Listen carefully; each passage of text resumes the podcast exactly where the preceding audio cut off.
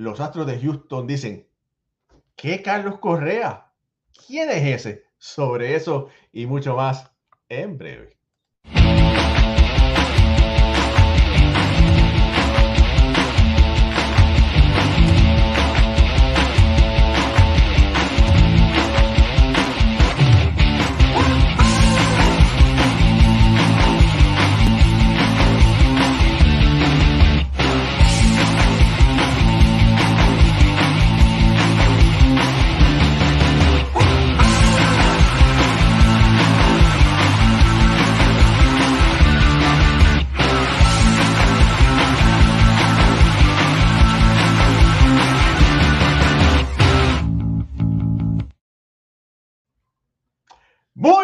Familia del béisbol, bienvenidos a otro programa de béisbol entre amigos por aquí, por béisbol ahora. Mi nombre es Raúl Ramos y me acompañan desde Puerto Rico Alfredo Ortiz y Jorge Colón Delgado.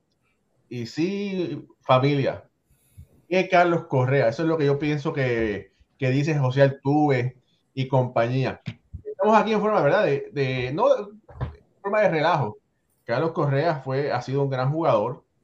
Eh, en tiempos pasados ha sido el corazón del equipo, pero en estos momentos el equipo de Houston tiene 24 ganados, 14 perdidos, están primeros en su división en el oeste de la Liga Americana, seguidos muy de cerca, sorpresivamente por los Angelinos de Los Ángeles, que están en segundo lugar, pero Houston está ganando Está, perdón, en sus últimos 10 partidos tienen, una, tienen un récord de 7 y 3. Tienen un diferencial de carrera de 42 carreras.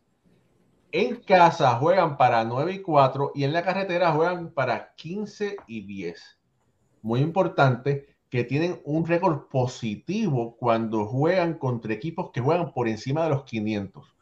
Contra equipos que juegan por encima de los 500 tienen un récord de 9 y 7. Ahora, todo el mundo dice, wow, Houston está jugando muy bien, están jugando extremadamente bien y sinceramente, aparentemente, no han extrañado a Carlos Correa. No es que Carlos Correa esté teniendo una gran temporada, lamentablemente está teniendo una temporada por debajo de su nivel, pero es como diciendo, ¿quién? ¿Quién hace falta? Alfredo, buenas noches el factor ha sido el novato que tiene ese equipo de Houston. Tiene un mejor war. ¿Qué ha pasado? ¿Cuál ha sido esa, verdadera diferencia? Bueno, este, Raúl, este equipo, ¿verdad? Estamos ahora concentrándonos solamente En, Carlos Correa, porque lo que ha sido eh, más reciente, pero este equipo se ha sabido reponer de pérdidas de jugadores elite anteriormente. Queremos recordar que este equipo perdió a George Springer, que era su primer bate All-Star, tremendo pelotero. Y antes de eso habían perdido a Gareth Cole también, que fue parte de esa rotación y era un as en el montículo. Así que no es la primera vez que ellos pierden un jugador clave y como quiera mantienen este nivel de juego y se mantienen ganando. Ese equipo de Houston es un equipo bien balanceado y como bien dice, ¿verdad? Eh, en el momento eh, Jeremy Peña tiene un WAR de 2.2 según Baseball Reference, comparando con el punto 6 que tiene Carlos Correa al momento. Y los numeritos de Correa todavía no están al nivel que, que van a estar y sabemos que, que, van a seguir mejorando durante la temporada. Pero sí hay que darle, hay que darle mucho crédito al trabajo que ha hecho el joven Jeremy Peña. Sabíamos que era un gran prospecto, eh, venía bien recomendado y, ha sabido poner, poner el bate donde estaba eh, la expectativa y ha jugado, ha jugado muy bien. Eh, no te voy a decir que los Astros no han extrañado a Correa, porque Correa trae muchos intangibles que no los podemos medir, ¿verdad? Aquí con numeritos, y era un líder dentro y fuera del terreno. Pero sí eh, se ha notado que el equipo ha mantenido esta, este mismo balance ofensivo y el picheo también ha lucido bastante bien y los tiene en primera posición al momento y, jugando el, el, béisbol que los Astros no tienen acostumbrado a jugar en los últimos 5 o 6 años. Oye, Alfred, mira, en estadísticas tradicionales, ¿verdad? En 113 turnos tiene 31 hits, tiene 7 cuadrangulares, 21 carreras empujadas, tiene un respetable promedio de 274, eh, un OVP de 333 y un OPS de 855. Este muchacho puede ser, eh, está compitiendo para el premio de novato del año. Sí, obviamente eh, ya, ya sabíamos, venía con una buena referencia y, y sí, ha sabido este, llevar las expectativas, como estábamos hablando, eh, pero ha sido un trabajo en conjunto, ¿verdad? Peña ha tenido un buen comienzo de temporada, pero ahí vemos varios jugadores de los, de los Astros que están teniendo buena ofensiva.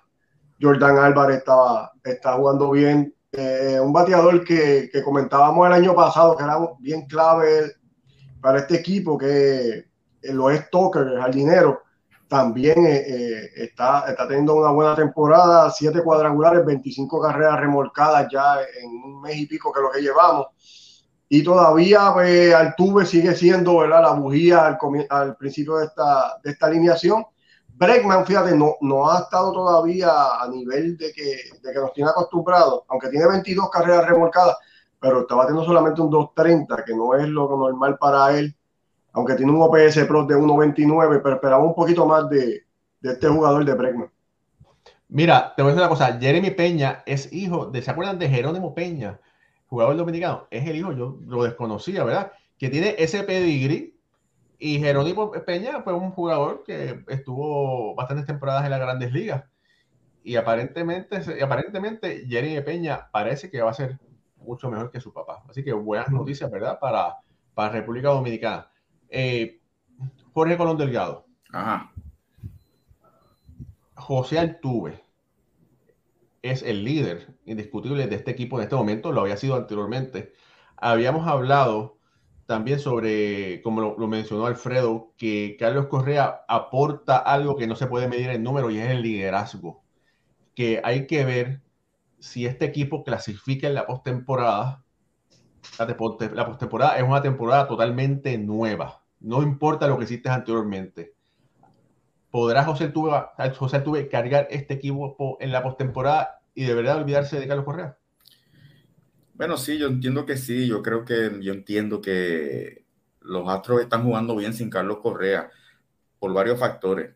Primero, por la llegada de Jeremy Peña, que ha, que ha llenado completamente ese espacio. Vamos a olvidarnos de lo, de lo que no podemos medir. Están ganando, están número uno en, en la división. Y Justin Verlander, 5 y 1, que el año pasado no lo tenían. O sea que ellos están jugando bien y si llegan a la postemporada, van a seguir jugando bien porque hay una mezcla de veteranía y, juventud. Y en el caso, en el caso de Carlos, él, ha estado lesionado, pero ya hoy, ayer llegó, pan, jugó dos carreras y, y, y a Dios gracias que Minnesota está primero, porque si no serían todavía más las comparaciones mira, Carlos se fue para allá y, el, equipo este, está abajo, mientras tanto Houston está acá, tú sabes, ese tipo de, conversaciones que uno escucha por las redes, pero Correa pues es un pelotero tremendo, fue el mejor Ciore de las grandes ligas el año pasado. Y esperamos, porque tiene las lesiones lo, persiguen, tú sabes, ese pelotazo que le dieron en el dedo, de la mano, que lo sacó 10 días, cuando estaba bateando tremendo que, hay, atletas que son propensos, que como que eso lo sigue. Carlos es, propenso a las lesiones, pero definitivamente es un gran pelotero, un super Ciore, y Minnesota está número uno, Houston está número uno, y yo no esperaba ni a Houston ni esperaba a Minnesota en esa posición, porque en este momento de la temporada, los dos me han sorprendido. Me alegro mucho por Jeremy Peña, porque, como bien dijeron, está, es un aspirante legítimo al novato del año 2022. Mira, otro pelotero que está haciendo una magnífica labor es Jordan Álvarez, que en, en 120 turnos tiene 12 cuadrangulares, tiene 22 empujadas. Y Jordan Álvarez ha demostrado ser un cañón, de verdad que hay que ver si las carreras que podía producir Correa Álvarez puede cargarla y puede producir eso, ¿verdad? Porque eh, eh, cuando estamos hablando de War, tú puedes tener un pelotero que te produzca menos, pero tienes, puedes tener, compensarlo con otro, ¿verdad? Hay que ver si este va a ser el caso en el World Total del equipo. Mira, pero, ajá. Pero fíjate, cuando cogemos las estadísticas tradicionales, pues uno puede pensar si hay alguien que puede llenar esas estadísticas tradicionales. Pero cuando tú coges en conjunto, a la verdad que no se nota que Carlos Correa no esté. Fíjate por todo. Eso, por eso mismo te digo. Mira cómo están. Mira, mira ese renglón. Uh -huh. eh, ellos lo que no tienen, ellos no roban base, salvo Tucker. Uh -huh. Pero los demás, son carreras. Mira, tienen tres, cuatro jugadores sobre 20 carreras empujadas. Uh -huh. Entonces, la segunda base es el líder en jonrones, Altuve. Y el novato Jeremy Peña está empatado en el segundo lugar con Tucker con siete jonrones. O sea que en conjunto están jugando muy bien, muy bien, muy bien. El líder, perdón, el, el, líder es Álvarez que lleva 12. Ah, sí. sí. Sí, Álvarez es el 12, pero uh -huh. sí, Altuve, perdón. Sí, rectifico. Jordan 12, Altuve segundo con 8, Jeremy Peña con 7, empatado con Kyler Tucker. Gracias. Mira, rápido por aquí para pasar lista. Saludos a Luis Alberto López López, que dice, al parecer los Astros siguen demostrando que no necesitan super contratos para hacer un equipo de postemporada. Saludos por aquí a nuestro amigo Rey Delgado, que está, dice, saludos muchachos. Jorge Morgado dice, saludos a los duros del béisbol. No es lo mismo con guitarra que con violín. Hay que ver en octubre si el perfume se acaba. Más allá de los números, el ambiente, energía que proyecta Correa. Sí, muy cierto, es verdad. Hay que ver qué va a pasar. Saludos a Tom Van Heinen que dice, Dusty Baker es tremendo dirigente. Sí, lo ha demostrado. Sí. Y, y, sigue haciendo una muy gran labor. Buen comentario. Tremendo. Saludos a Tom. Sí. Y, y fíjate, eh, no son muchas las victorias que un dirigente te puede sumar. A veces te las resta. Pero Dusty Baker tiene la capacidad de posiblemente sumarte dos o tres victorias a este equipo. Uh -huh. eh, saludos a Iván Sánchez que está conectado, Francisco Manzano, saludos. Víctor Benítez dice buenas noches, saludos. Eh, desde Greenville, South Carolina. Mira, Justo Moreno, el, el, pasado dueño del equipo de Santurce, saludos por ahí, también está conectado. René González dice saludos a Raúl, Jorge y Alfredo, disfrutando de sus acertados análisis. Bendiciones. Gracias René por siempre estar decir presente. Félix Ignacio Rivera dice buenas noches. Lupita Padilla, la novia de Gary Sánchez, una de las novias, dice por ahí también presente.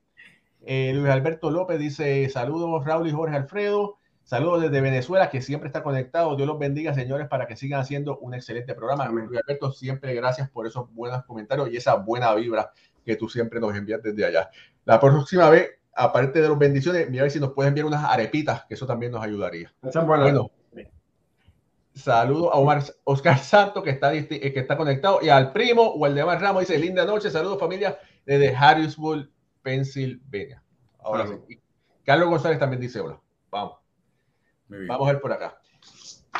Eh, fíjate, José Altuve. Estaba viendo que José Altuve, están diciendo que a la misma edad que José Altuve tu, eh, logró los 1800 hits, Pete Rose aparente alegadamente tenía esa misma cantidad de hits. Mm -hmm. Yo veo difícil, perdón, un poco complicado que José Altuve llegue a los 3.000 hits. Tiene la historia en su contra. Tiene la historia en su contra. Solamente tres intermedistas lo han hecho, dos de la, de la, bola, de la era de la bola muerta. Y Pete Rose era un satélite, o sea, Pete Rose estaba flotando por todo el terreno, no era una segunda base permanente, tercera, outfield, primera. Todas las posiciones él, él las cubrió, o sea que no es lo mismo. Si Pete Rose hubiese jugado segunda base toda su vida, no, no hubiese llegado a, los 3.000 hits. Quizás, a lo mejor sí, porque dio 4.000. Puede que sí, a lo mejor eso, el, el, jugar en la segunda base le hubiese restado los 1.000 hits, porque tenía mil, tenía incogibles este, de reserva, ¿verdad? Para regalar, para regalar. Sí, sí, sí. Eh, Rose es un caso extraordinario, pero volviendo al, a tu pregunta original, eh, tiene Altuve tiene la historia en su contra y la segunda base, al igual que el Ciore y el, y nunca ha habido un catcher con 3.000 hits, más cerca Iván Rodríguez, es bien difícil para un segunda base llegar, indistintamente de que esté, que la gente lo que la gente olvida, tú sabes. Ah, que fulano llegó, ya llegó como Pete Rose, pero que jugó Pete Rose y qué posición está jugando Altuve, ¿sabes? Hay que ver qué posición juega y mientras más cerca tú estés de la línea central, más difícil va a ser llegar a la codiciada cifra. Sí, que quería decir algo más de lo de Altuve y añadir algo de ah. Houston. Mira, si como hemos dicho otras veces, sigo por la misma línea tuya, este, Jorge. Altuve, por la misma estructura del física, ¿verdad? Sabemos que cuando él pierda más range, los últimos años de su carrera, que son cuando va a estar más cerca de los 3000, Altuve no es un jugador que se va a poder mudar quizás para la primera base, para terminar su carrera ahí, porque no va a poder. Quizás lo que le quede disponible sería batear designado en los últimos, porque si, mantiene ese bate todavía productivo, pero se le va a hacer un poquito difícil porque cuando vaya perdiendo la velocidad del bate y range a la defensiva, pues va, no sabemos dónde se puede colocar para, para terminar esos últimos años, se le va a complicar un poquito tener 500, eh, 600 turnos en una temporada, que es lo que ayuda a que tú conectes más imparables. Lo estamos viendo, con, que quería, lo estamos viendo con Cano. Sí, exactamente. Ese tiene la estatura y están con en segunda y lo pudiesen moverlo a primero designado. En el caso de, de, de, Altuve, por la estatura no puede jugar primera base, va a tener que jugar designado y, y ver cómo, si sigue bateando, ¿verdad? Pero tiene, le, tiene en su contra el, físico. Estoy de acuerdo. Lo otro que quería decir, este equipo de Houston me impresiona tanto porque tremendo récord, vemos lo que están haciendo y este equipo carga totalmente a, un bateador como Martín Maldonado, que lo tienen noveno porque no, ¿verdad? no hay más posición para ponerlo, porque ofensivamente no está aportando nada al equipo. Sabemos que es un, un as con el guante y defensivamente por eso está ahí porque si no es el mejor, es uno de los mejores, mejores catchers defensivos que hay en Grandes Ligas ahora mismo. Pero el hombre no está 1.16 en, es su promedio de bateo, el OPS Plus está en 31, que, es bien bajito, no está llegando casi a base, tiene un on-base percentage de 2.06, o que no está aportando nada ofensivamente y todavía este equipo sigue luciendo bien ofensivamente. Yo los tengo aquí anotando 4.42 carreras por juego, que es cuarto en la liga, están primero en cuadrangulares, están quinto, eh, perdón, están terceros en base por bola, o sea que siguen llegando, llegan a base y siguen produciendo. Y están 14 de 15 equipos en roletas para doble play. O sea que no batean para doble play, llegan a base y están anotando muchas carreras. Sí, mira, eh, Jorge.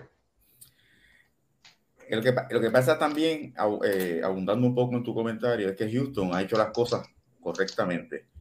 Primero, tienen ocho individuos que batean. Se pueden dar el lujo de tener un catcher que no bate. Y tú tienes que tener en la receptoría, es mejor tener un catcher defensivo y no ofensivo que ofensivo y no defensivo. El catcher tiene que ser defensivo. Si, si tiene ofensiva, eso es un bono. En el caso de este muchacho, lo van a dejar quietecito porque los otros están bateando, están haciendo el trabajo.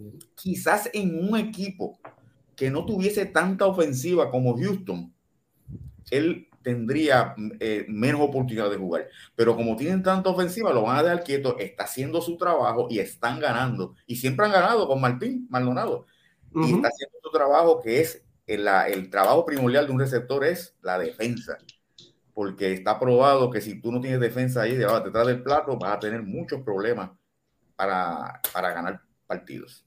Mira, por aquí sal, dice Yamil Cruz Ginés, dice saludos y buenas noches a los analistas con un WAR de 90 plus. Gracias. con, con, esos piropos nos enamoras a cualquiera. Gracias, Yamil.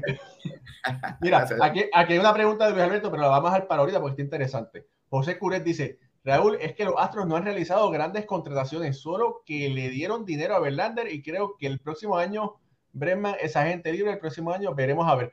Bueno, no han tenido contrataciones, pero Jeremy Peña fue una gran sorpresa, que parece que vino ready. Así que no, no le hizo falta, ¿verdad? la, que, la que manda en la casa de los Ortiz. Y Lenny Virela, buenas noches. Qué bueno que está aquí. Mira, eh, tu esposo está aquí, así que tranquila. Eh, Luis Alberto López López dice, Raúl y Jorge, eh, Altuve necesita los 3.000 hits para ser un futuro jugador de Salón de la Fama. Por ahí pendiente, no lo contestemos ahora porque quiero, quiero, quiero que hablemos eso. Mira este mensaje, Scorpion Puerto Rico dice, aquí Denis, saludos a todos desde Lakeland, Florida. Raúl, en los 90 cogíamos autógrafos en el Paquito. Yo vivía en Constanza igual que tú, buenos tiempos. Hermano, me estoy reventando la cabeza ahora, Denis, Denis, Denis, Denis, Denis. Así que no sé, ahorita escribe porque estoy ahora, ya tú sabes, tratando, tratando de acordarme quién, quién era Denis. Así que bueno, gracias por escribir. Eh, pero sí, pues bastante autógrafos cogimos. Dice Huitito Conde. Mira, saludo a Huitito Condo, hijo de la leyenda de Huito Conde. Saludos, hermanos, muchas bendiciones. Y Lisandro Rivera, que es fanático de los Yankees y siempre me está molestando con Brett Garner, que gracias a Dios que ya se retiró. Dice, quita, quita, quita el comentario, quita el comentario. Dice, no, no, no, ese hay que decirlo. Dice, buenas noches, familia. Mis condolencias a Alfredo y a Boston. Eh, y entonces dice, don Jorge, un, un cuadrado, un cuadro de piernas se nota como un cuadrangular regular. No sé qué. Bueno, si, si es un inside un honrón de pierna, cuando es un honrón de pierna, se anota como un cuadrangular regular, sí. Sí, sí eso sí. Ajá. sí. Y bueno, y Ed Pana, uno de los mejores artistas, eh, está, dice aquí presente. Eh, Saludos, Y amigo de, de, la casa. María Reina, la hermana menor de Alfredo, está conectada también. Félix Carmen Díaz Santos, otro, otro gran bronceño. Saludos, Jorge. Espero que puedas asistir a la entrega de los premios Francisco Pancho Coimbre este próximo sábado. El yo, ¿sabes cómo yo le digo a él? El elegante, don Félix Díaz. Sí. Digo, siempre está elegante y tiene, tiene una voz, un metal de voz bien agradable, uno de los mejores maestros de ceremonia que yo he podido compartir. Saludos, don Félix, un abrazo. Oye, y tiene colección de sombreros también, porque siempre tiene un sombrero diferente. Sí, es elegante. Mira, y Ulises Mesa, el caricaturista de Béisbol Ahora dice, feliz, eh, feliz noche a la familia de Béisbol Ahora. Eh, ok, Luis. Sí, ok. Ahora, la pregunta para ustedes, eh, familia, pendiente que vamos por aquí, el doctor de Béisbol Ahora, nuestro amigo y casi Hall of Famer, Iván Rodríguez, porque no es el, no es el Hall of Famer, pelotero, es el Hall of Famer médico. Estar con nosotros por aquí próximamente para hablar y discutir sobre la, lesión de Mark donde la vamos a explicar. Eh, Jorge y Alfredo. ¿Ustedes consideran que José Tuve en este momento es Hall of Famer o puede llegar a ser Hall of Famer? Bueno, vamos a suponer en un escenario hipotético que José Altuve se retire hoy. Por el impacto que ha tenido en las grandes ligas, por el impacto, podría entrar al Salón de la Fama porque en esta última década los números que ha puesto como segunda base son asombrosos. Entonces, mientras más juegue, cuando tú buscas el récord de Altuve, él ha ido poquito a poquito, después de los 27 años, de 2017 en adelante, ha ido bajando. Él tuvo, él tuvo cuatro campañas corridas de 200 hitos o más. Entonces ahí entonces en el 2018 tiene 169, 2019 149 y después vino la, la pandemia. Que esos números, pues no hay cómo cogerlos, pero en métricas modernas, eh, tradicionales, va bajando desde el 2018 a 3.16 en bateo, 2.98, 2.19, 2.78, 2.78 el año pasado. Este año está en 2.58, pero parece ser que esta temporada va a ser bien buena. Ya tiene 8, digo, la pasada también fue buena, 31 honrones y 83 carreras empujadas, excelente. Y este año parece que va a estar en ese vecindario de los 30 honrones y 80 o más carreras impulsadas. Pero si se extiende su carrera, habría que compararlo con las mejores segundas bases de todos los tiempos. Necesitaría unos numeritos más. No tiene que llegar a los 3.000 hits para llegar al Salón de la Fama. No tiene que, no tiene que llegar a los 3.000 hits. Pero si él se queda en unos 2.800 hits, 2.700, 2.800, con eso que viene trayendo, yo creo que sí que es un candidato genuino al Salón de la Fama. Sí, yo también opino, no tiene que llegar a, a los 3.000, obviamente, No, no, tiene que hacerlo, eh, pero yo me voy a ir por otro lado y voy a, ¿verdad? Eh, no, no, sé el impacto que va a tener en estos jugadores eh, lo, de, lo que pasó en el 2017 con, con el robo de la seña. Y aquí, ¿verdad? Como no hemos tenido ninguno hasta, bueno, Carlos Beltrán es el primero que viene de ese grupo que va a estar disponible para, para entrar al Salón de la Fama. Hay que ver cómo se van a castigar ¿verdad? a estos jugadores Y cuando digo castigar es cómo van a votar los, los escritores por ello, para ver qué impacto va a tener en, en esa decisión. ¿verdad? Porque que entiendo yo que, que, tenemos que primero ver cómo, cómo se va a llevar esto, porque va a afectar a, a, a los jugadores su desempeño. Si lo miramos sin eso, sin eso, en mi opinión, Altuve va a llegar a ser un Hall of Famer. Si sigue este tren que lleva, ¿verdad? Y los numeritos que ha puesto han sido unos números excelentes como segunda base. Entiendo yo que sí, que, que Altuve no necesita los 3.000 hits y va en buen camino hacia. Pero lo, lo de robo de señas lo va a afectar y, y, se le va a complicar la situación. Una, una, una, señal que podemos, que vamos a estar pendientes, si, ¿cómo afecta a Carlos Beltrán ahora? Sí, sí. Mira, yo quería, quería añadir, Ajá. estas son las estadísticas de Altuve. Y entonces, últimamente, el tren de los últimos años que en las grandes ligas miden. Si, si el pelotero, ok, vamos a explicar una cosa rápidamente. Hay, hay tres tipos de Hall of Famer. Está el Hall of Famer que usted sabe que es Hall of Famer a ojos cerrados, sin duda alguna. Roberto Clemente, Hank Aaron, Iván Rodríguez, eh, por decir así, ¿verdad? Y está el Hall of Famer que no ha podido poner números totales, pero han sido de impacto, ¿verdad? Eh, y está los otros Hall of Famer que son eh, llevados al Salón de la Fama por el Comité de Veteranos, que es lo que hemos hablado anteriormente, que eso dilata la selección, ¿verdad? Pero en mi caso, yo entiendo que Altuve entraría por el voto de los periodistas, no entraría por el Comité de los Veteranos, pero lo que quiero enseñar aquí a ustedes es que últimamente los trensos que verifican, chequean los, eh, el grupo de siete años claves en la, en la, carrera del pelotero a ver si son de impacto. En este momento, eh, vamos a decir desde, desde, el 2013, eso es eh, una, dos, tres, cuatro, cinco, seis, siete. Tiene siete años eh, respetable, ¿verdad? Porque en el, vamos a ver, en el 13 batió 283, después 341, 313, 338, 346, 316, 298. Eh, hay que ver qué tanto él sigue produciendo, pero buscando así por ese espacio tiene una buena posibilidad de poder eh, ser escogido para el Salón de la Fama. Aparte de eso, cuando uno ve, bueno, tiene un MVP, tiene un anillo de salón de, la, de un, anillo de, campeonato que sabemos que está tinteado, tiene cinco bates de plata, tiene un guante de oro, siete selecciones de juego de estrellas, tres títulos de bateo, eh, y ha sido seleccionado dos veces jugador del año en las grandes ligas. Así que bueno, tiene, tiene un, unas estadísticas muy interesantes sabemos que el Tuve no es el mismo pelotero que ha sido en el pasado. En este momento va a seguir abultando sus estadísticas si tiene un par de temporadas aceptables. Yo creo que sí, que puede ser que llegue. Y yo creo que llegaría bateando 2.400, 2.500 hits. Sí, claro. Pero también tenemos que recordar que cuando hablamos de los Hall of Famer seguros, como tú acabas de mencionar, fíjate que los tres que tú mencionaste son filler. Porque es que no existen segundas bases con esos números. Joe Morgan únicamente. ¿Ah? Joe Morgan, Joe Morgan era otro que, que, que, uno decía que era, que era Hall of Fame seguro. Uno de 22. Claro. ¿Sabes? Es bien escaso. Cre, este, Craig Billo, catcher y segunda base.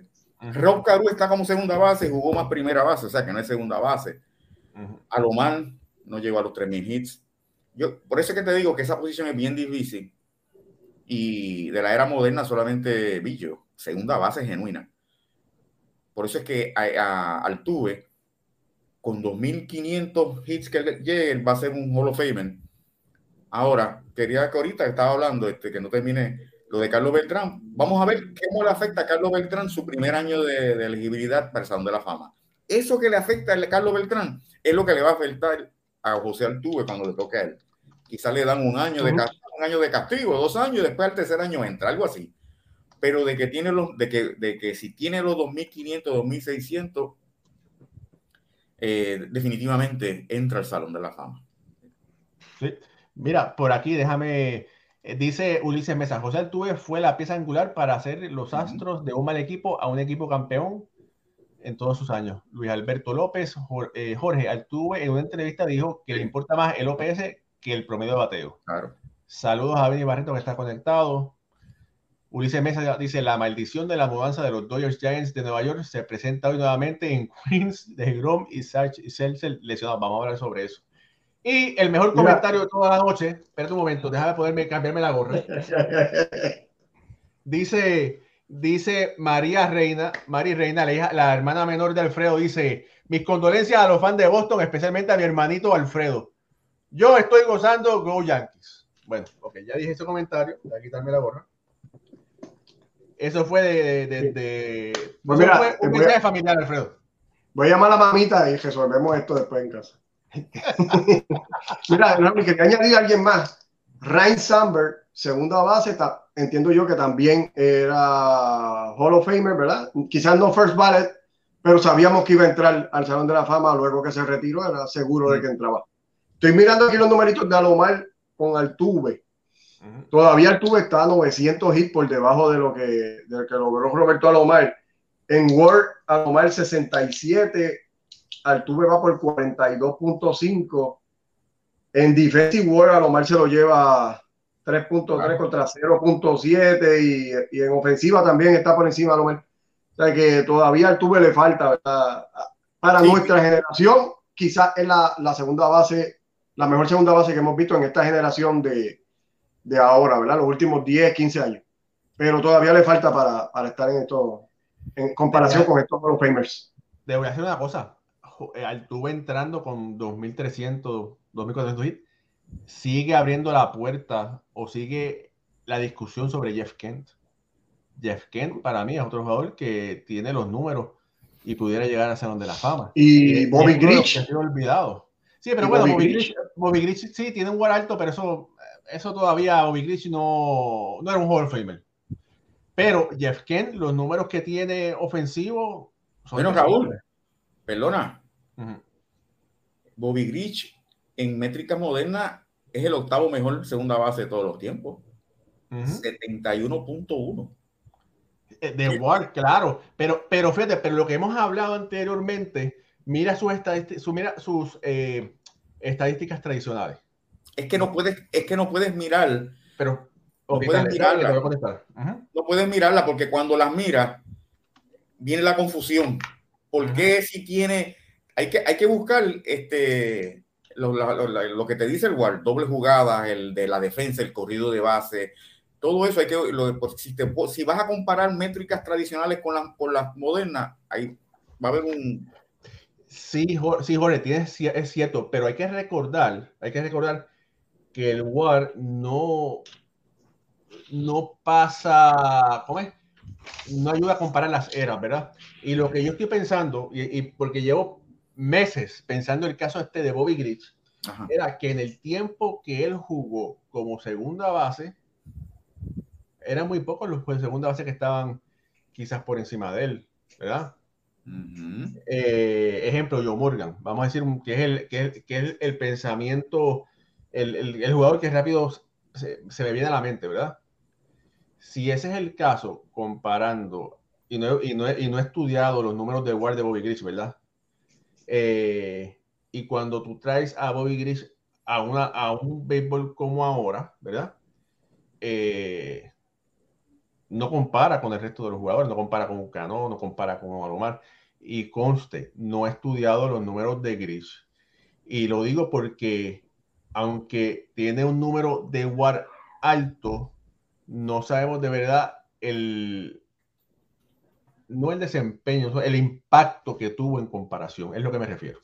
¿Y con quién tú estás comparando a Bobby Grich? ¿Con quién? Con bueno, cuando uno piensa, cuando yo pienso como segunda, cuando pienso sobre un segunda base de esos tiempos, pienso en Joe Morgan. No, no, pero que dijiste Bobby Grich y, pero era el otro. Ah, Jeff Kent.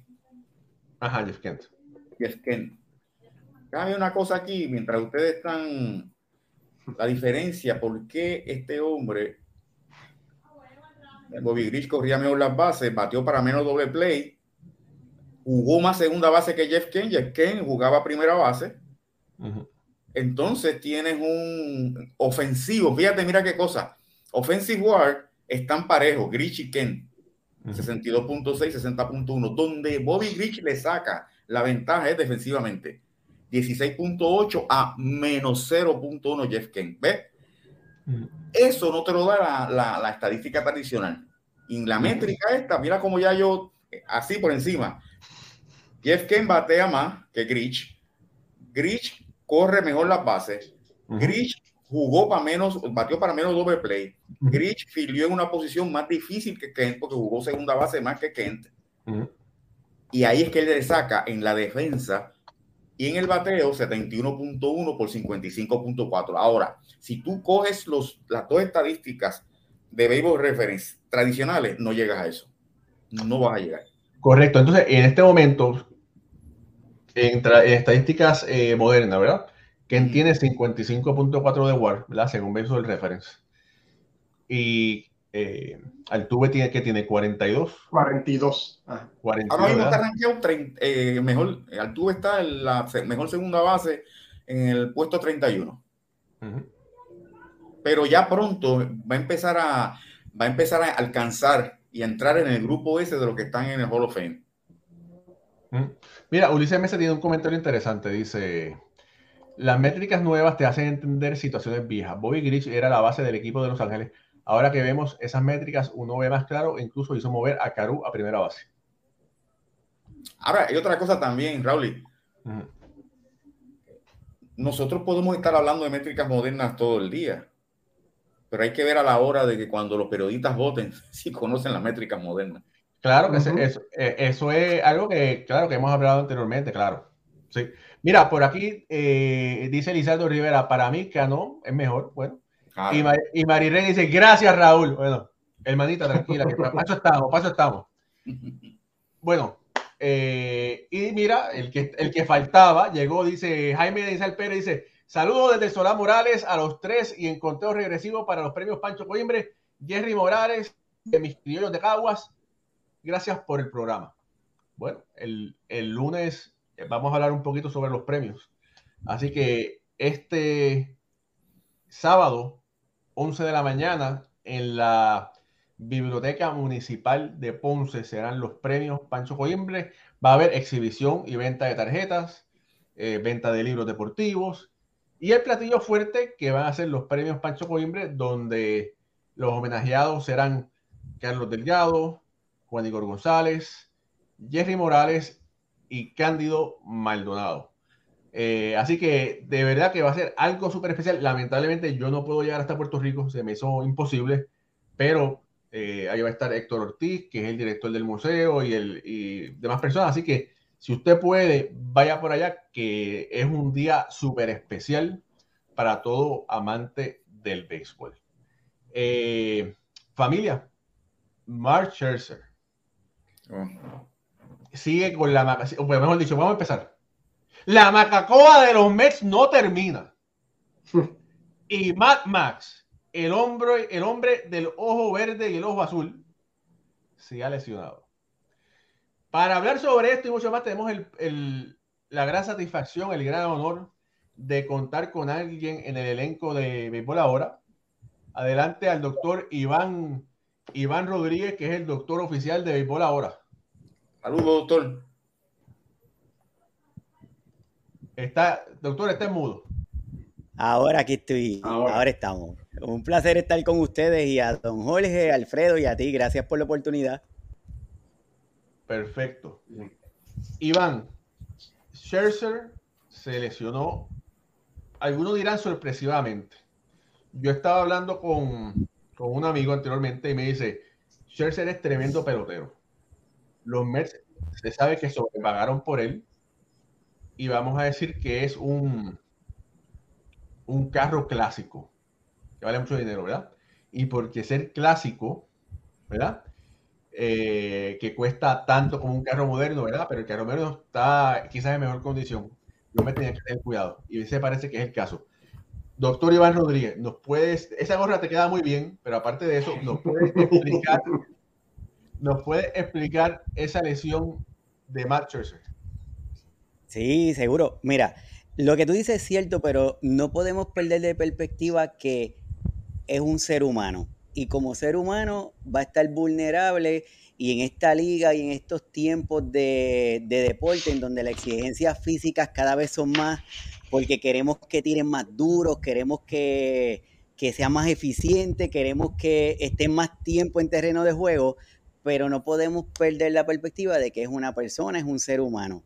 Y va a depender de cuánto él esté exigiendo ese cuerpo, lo que el cuerpo le va a dar. Y esto es un ejemplo. Regularmente este tipo de lesión o este tipo de dolencia ocurre, no ocurrió en ese juego, viene ocurriendo de poquito a poquito de juegos y lanzamientos anteriores. Y hasta que de momento hubo un movimiento, una fuerza, la, la mecánica del lanzamiento que le estaba haciendo, que despertó y ese músculo dijo, hasta aquí llegué y me dolió y aquí me quedé. Se me hace curioso un comentario que él hace luego que lo están entrevistando Raúl, Alfredo Don Jorge, que él, él dice, como que me salí del juego esperando no, que no sea lo suficientemente tarde para que la lesión no sea severa. O sea que él conoce, él sabe, él, él estaba sintiendo y, cuando sintió ese aloncito que dio más fuerte, dijo, mm, espérate, hasta aquí llegué. ¿De dónde sale? Este es unos músculos abdominales que nosotros tenemos, como algunos de nosotros que tenemos los six pack, que tenemos los, los músculos abdominales bien marcaditos, y a los lados tenemos unos músculos que, bien marcados.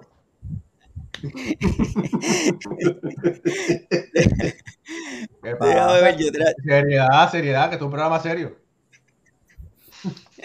No sé si pueda compartir algo con ustedes que, que hice, pero nada, es esos músculos abdominales que se ven lateral lo que provocan, no sé si lo pueden ver. Ah, pues Esa es la definición de lo que es un esguince, porque me parece que es importante que lo identifiquemos.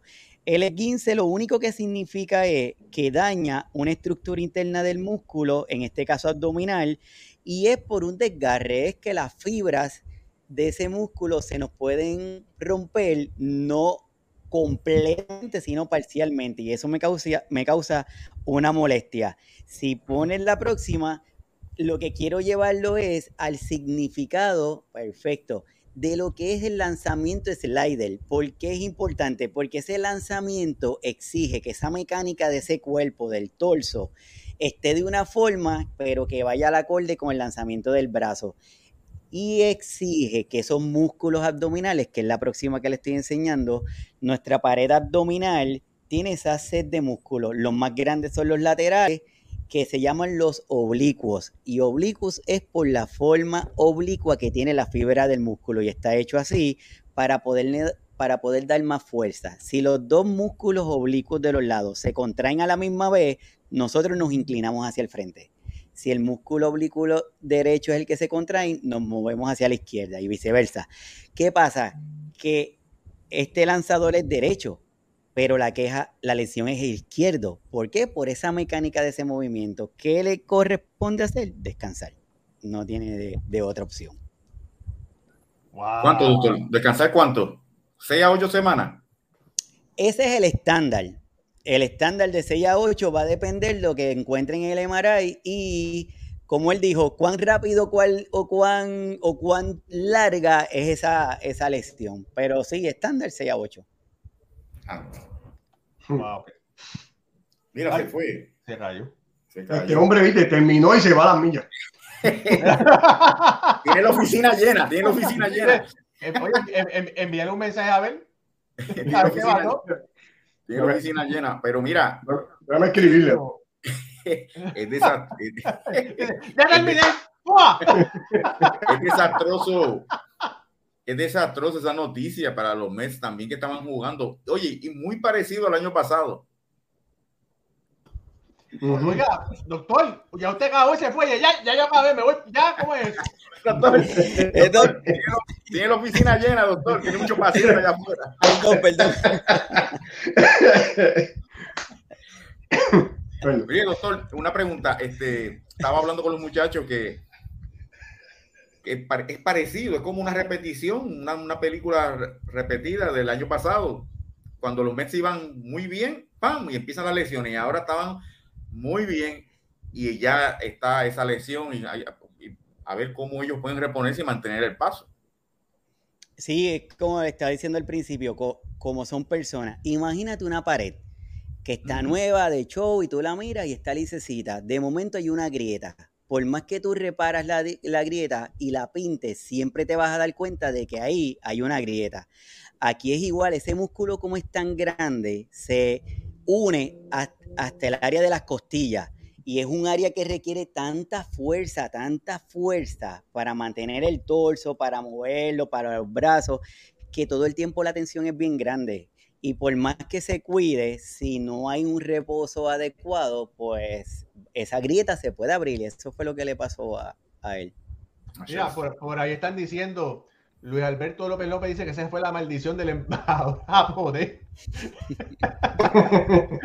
no, no, que la No, pero para los que no lo saben, la última salida de Scherzer, eh, el embajador japonés iba a tirar la primera bola y Scherzer empezó a calentar y no hubo, no hubo chance, pero bueno. Mira, quería, quería comentar algo de Scherzer y ya aprovechar a Iván. En lo, lo que me preocupa con este lanzador, que ya está este, en 39 años de edad, si no me, si no me equivoco. Eh, mira, e, este hombre era bien saludable toda su carrera, pero lo, él ha tenido seis eh, estadios de lesión en temporadas diferentes.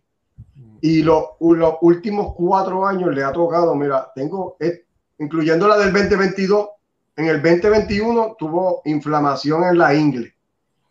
En el 2019 tuvo un tirón en la espalda y también se complicó con inflamación en el hombro.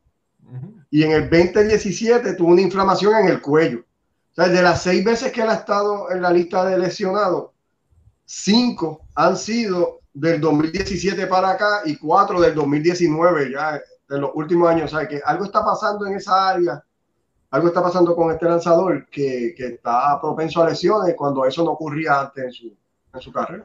Bueno, son unas cosas, ya también está más viejo, no es el mismo lanzador, ¿verdad? Entonces, son jugadores que están, que, óyeme, Scherzer pichea al 100% siempre.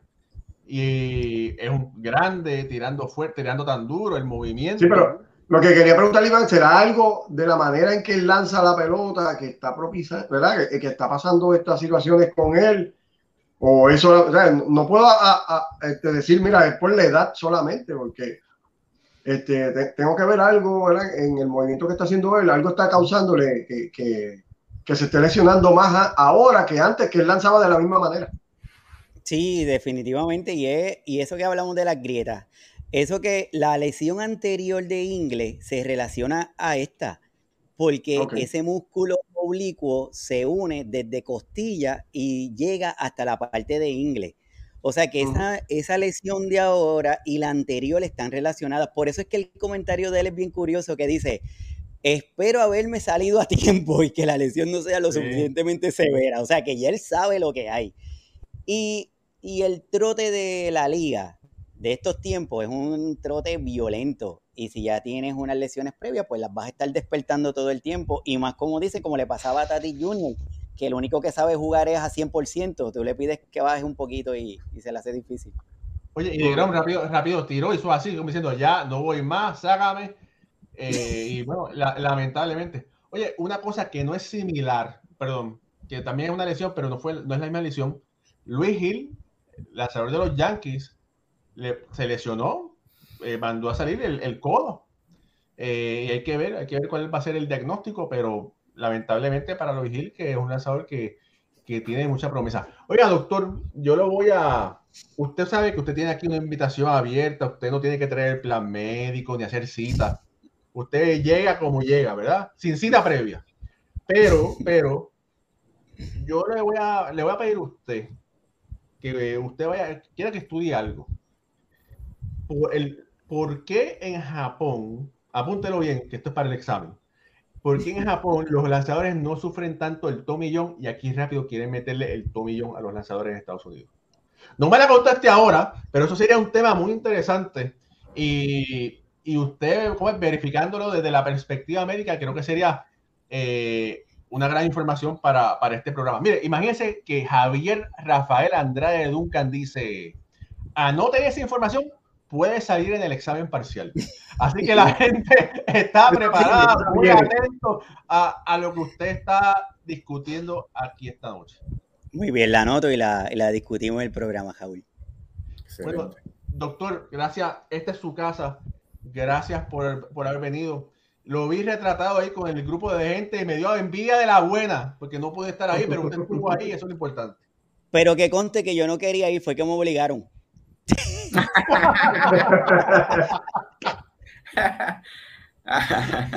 Gracias, no, un placer, un placer para mí estar con placer de nosotros. Gracias, doctor. Excelente la explicación.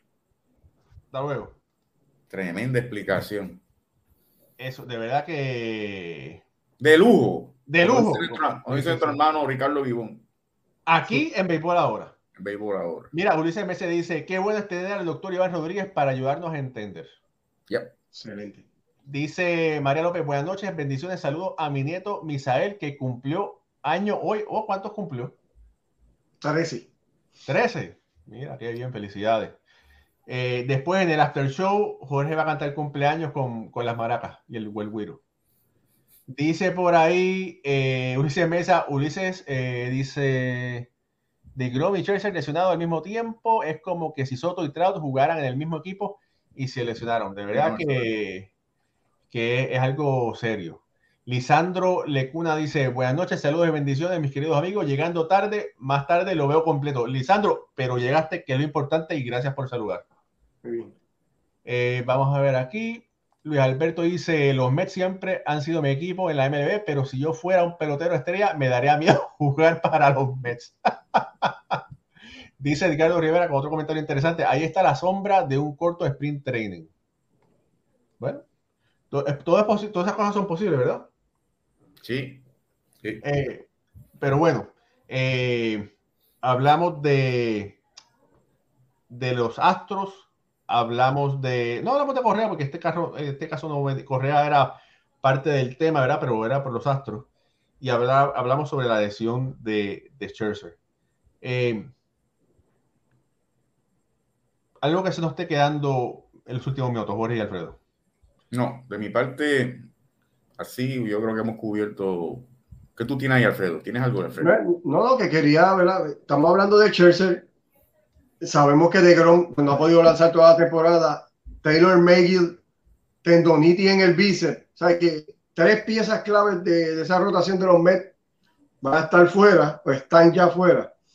Eh, estaba leyendo, ¿verdad? Una de las opciones es traer a David Peterson de AAA, hacer un recall a este zurdo, que ha lucido bastante bien, y unirlo con, eh, con Carlos Carrasco, que ha estado lanzando bien, con Taiwan Walker, con Chris Bassett y ver cómo los Mets pueden aguantar eh, esta temporada hasta que regresen estos caballetes y se unan de nuevo, porque sabemos que es una división bien complicada y los Mets están jugando tan bien que no me gustaría, ¿verdad?, que las lesiones sea un factor que, que pueda afectar a este equipo, que lo va a afectar, ¿verdad?, pero hay que ver en qué, a qué medida y que pudieran aguantar el ritmo hasta que lleguen estos, estos lanzadores. Mira, te voy a decir más. Eh, sí, todo eso es cierto ya hay equipos que están empezando a tirar la toalla, ¿verdad? Miren, lamentablemente ese equipo de, Cincinnati, ¿cómo va? Eh, el equipo de Detroit está último en su división. Javier Baez llegó a, llegó a Detroit, pero Detroit no ha llegado a Javier Baez. Tienen 13 y 25, ¿verdad? Eh, Oakland, se sabía lo de Oakland. Washington 13 y 26. Hay que ver no solo los Mets, los Mets, los Yankees, el mismo equipo de Filadelfia que está en segundo lugar, eh, los Angelinos, a ver, eh, Tampa, ¿qué jugadores están disponibles de esos equipos sotaneros que pudieran ayudarlos a reforzarse? Ejemplo, ¿verdad? Vamos a decir que si los Mets tienen problemas, bueno, quizás un, un Luis Castillo que no está jugando nada bien, o eh, un Luis César de Cincinnati, o jugadores así, ¿verdad? y eso quizás puede ser tema para el próximo programa. Eh, Jorge. Sí, mira, este par de cosas. primeramente, hay un fanático que está pidiendo las estadísticas de Jeremy Peña este año. Y está bateando para 274 con 7 honrones, 21 carreras impulsadas, una base robada, tiene un, un base percentage de 333, slugging de 522 y un base percentage más slugging de 855. A lo que que vi el comentario. Lo segundo, si Mike Scherzer, que Dios no lo quiera, se retira ahora mismo por la lesión, ¿es un Hall? Es Hall of. Sí. Pregunto nada más. ¿Tú lo dudas? No, no, yo preguntando. No, no. No, no, porque, hay, porque tú sabes que hay diferentes tipos de, perio, de reportero, periodista y analista. Está el que pregunta y no opina. Uh -huh. Y está el que pregunta para tirar a ver si uno cae. No, este, y está, y es, no, pero yo, yo digo que tú eres verdad, pero hay, hay muchos, ¿verdad? Pero, mira, pero, mira, está yendo mucho a la conferencia de prensa de grandes Yo nunca te voy a hacer una pregunta para ver no, si tú No, no, no, Jorge, se lo digo yo. Pero la pregunta mía, porque estábamos hablando de Altuve ahorita. Sí. Claro, claro. Eh, viene sí. por eso. Yo creo que sí, que, que sí, pero si entra es por impacto. Ah, claro, sí. Pero vamos, oye, vamos a lo que vamos. Ya yo no creo que un jugador, un pitcher pueda llegar a los 300 ganados. Sí, sí, sí. Ahora va a ser así. De ahora en adelante. Ahora el número mágico será que posiblemente 250, 270. Sí. Quizás. Y cuidado. Y cuidado. Y cuidado. Y cuidado. Y cuidado. Sí. Mira, sean como Lizardo Rivera. Dice, no se vayan sin darle like. Así que sean como Lizardo. No molesten como Lizardo, pero sean como Lizardo. Oye, pero quería añadir algo más. Raúl, like, like, like. Me... Ajá, algo que se me ocurre aquí antes de irnos. Sí. Ya, ya, que estamos en esa línea de los lanzadores, ¿qué opinan? Sí, ¿verdad? Estamos analizando y bien analizado esto de las victorias, pero quizá se abrirá un poquito el Salón de la Fama más para entonces para los relevistas en el béisbol moderno y entonces no tanto para los iniciadores y las 300 victorias y podemos ver entonces más relevistas quizás entrando se ha ido abriendo. Es que se ha ido abriendo. ¿Se, se ha ido abriendo? Ha pero no mucho, fíjate. No mucho, no pero mucho. se ha ido abriendo. Oye, bueno, no ningún, ningún anime ha sido un relevista. O sea, pero sí. más los closers, pero yo, esto eh, ahora mismo en el béisbol de ahora, ese relevo de sexta, séptima, ah, no. octava entrada, está tomando, está tomando más importancia ahora que lo que tenía muchos años atrás. A menos que se inventen una estadística nueva, el el gol, cero, el gol, el una estadística, ¿cuántos ceros tú dejaste el juego al frente, algo así? Y eso no existe. Porque si no, los iniciadores no están teniendo las victorias. Los, los relevistas no de, bueno, de, impacto, ¿verdad? Entonces, ¿qué, ¿qué pitcher podría entrar entonces al Salón de la Fama? Pero mira, por ejemplo, puede ser, bueno, los pitchers, los pitchers de relevista tienen el hold. ¿Cuántos hold, hold tiene? ¿Tú me entiendes? Ajá, por eso sí. Pero, pero, eh, no sé, es difícil, ¿verdad? Es difícil. Es difícil. Yo creo que, yo si creo no, que no. un rele, es que mira, no, es que un relevista intermedio no le gusta ser relevista intermedio. Ellos quieren o iniciar o quieren cerrar, porque Sí. iniciando es que está el dinero, ¿verdad? Vamos a lo que vamos. Eh, yo creo que ahí no hay nada que buscar. Eh, si fuera tan bueno también, sería el relevista final, ¿sabes? El que termina. Ah, Y de hecho, en inglés, eh, le dicen al relevista intermedio, mop out. El que estamos pegando, sí. Ese es, es- esa es la, esa es la palabra que usan contra, por lo menos, los libros que yo he leído, mop out. Este era el mop out. O sea, el que mapeaba para que viniera, el que limpiaba el piso para que viniera este a lanzar. sí. No sé, a lo mejor, a lo mejor, Alfredo, con el tiempo hacen una estadística o algo y le den oportunidad a esos peloteros también, pero ahora mismo.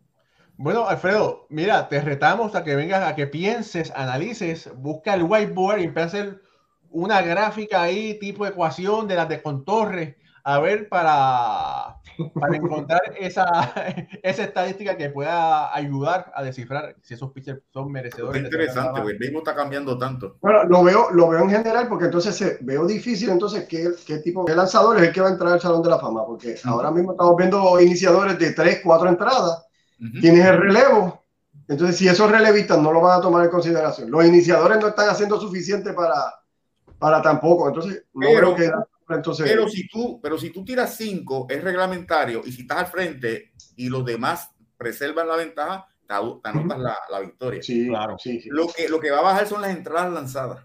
exactamente. Sí, Eso es cierto. Sí.